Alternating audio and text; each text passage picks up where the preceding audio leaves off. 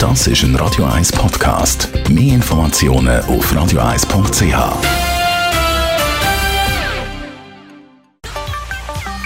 Der Finanzratgeber auf Radio 1 wird Ihnen präsentiert von der UBS.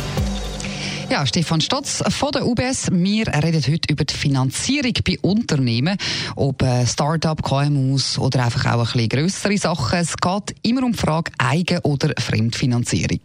Das Jahr ist noch jung, die Pläne sind gemacht, man hat sich Ziel definiert und damit verbunden haben sich natürlich auch viele Gedanken gemacht. Ja, man will investieren das Jahr in Anlagen, in neue Produkte ähm, oder sonst irgendwo. Und da stellt sich die Frage, wie man das will finanzieren. Eigenkapital oder Eigenfinanzierung kommt von dort, wo man das Geld hat. Also zum Beispiel eine Firma, die hat angespart und kann das Geld nehmen und eine Investition tätigen. Auf der anderen Seite haben wir äh, Fremdkapital oder Fremdfinanzierung. Dort ist es so, dass eigentlich die Firma gerne möchte eine Investition tätigen, aber nicht das ganze Geld hat und sagt, ja, ich würde gerne eigentlich mit einer Bank zusammenarbeiten und einen Teil von dieser Investition finanzieren über die Bank. Ist es denn überhaupt sinnvoll, falls möglich Investitionen mit äh, eigenen Mitteln zu finanzieren? Das kommt natürlich ganz auf die Situation drauf an. Wenn man viel Mittel hat, kann es heute attraktiv sein für eine Firma, die Investitionen selber zu tätigen, mhm. weil man ja eigentlich dann für die Mittel, die man nicht braucht, gar nicht so viel überkommt, weil das Zinsniveau so tief ist.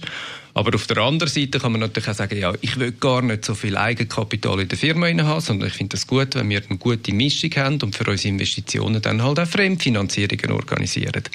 Bei den Fremdfinanzierungen ist es natürlich so, dass typischerweise eine Bank, die das anschaut und analysiert und mit den Kunden dann diskutiert, oder? auf der Ertragskraft der Firma abstützt. Und im Moment ist ja wahrscheinlich Fremdfinanzierung eh attraktiv, eben wegen diesen tiefen Zinsen, oder? Das hilft natürlich, weil aktuell man sich sehr günstig kann finanzieren kann, auch auf längere Laufzeit. Also wenn man Investitionen tätigt, wo man erst über eine längere Zeit abschreiben Von dem her ist das sicher eine gute und lohnende Diskussion aktuell.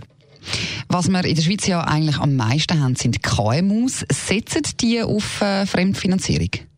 Wenn wir natürlich im Markt hineinschauen, oder, dann haben wir in der Schweiz knapp 600'000 marktwirtschaftliche Unternehmen. Die Zahl die ist immer etwa auf dem gleichen Niveau.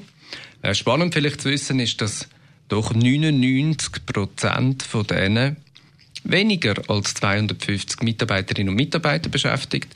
Das heißt, wir haben sehr eine breite Struktur in der Schweiz. Und vielleicht ein zweiter Fakt ist doch so, dass ein Drittel von all diesen Unternehmungen sich aktuell, wenn sie eine Investition tätigen, auch mit Fremdkapital finanzieren. Warum sind es nicht mehr, die auf äh, Fremdfinanzierung setzen? Ich meine, grundsätzlich ist immer die Frage, wie viele Investitionen dass man dann tätigen. Man sieht natürlich auch ganz viele Unternehmungen in der Schweiz, die gar nicht so grosse Investitionen tätigen. Mhm.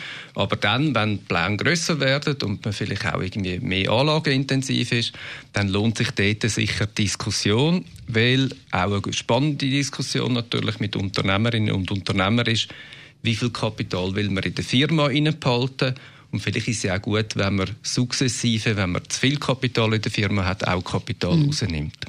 Vielen Dank für die Infos, Stefan Stotz von der UBS.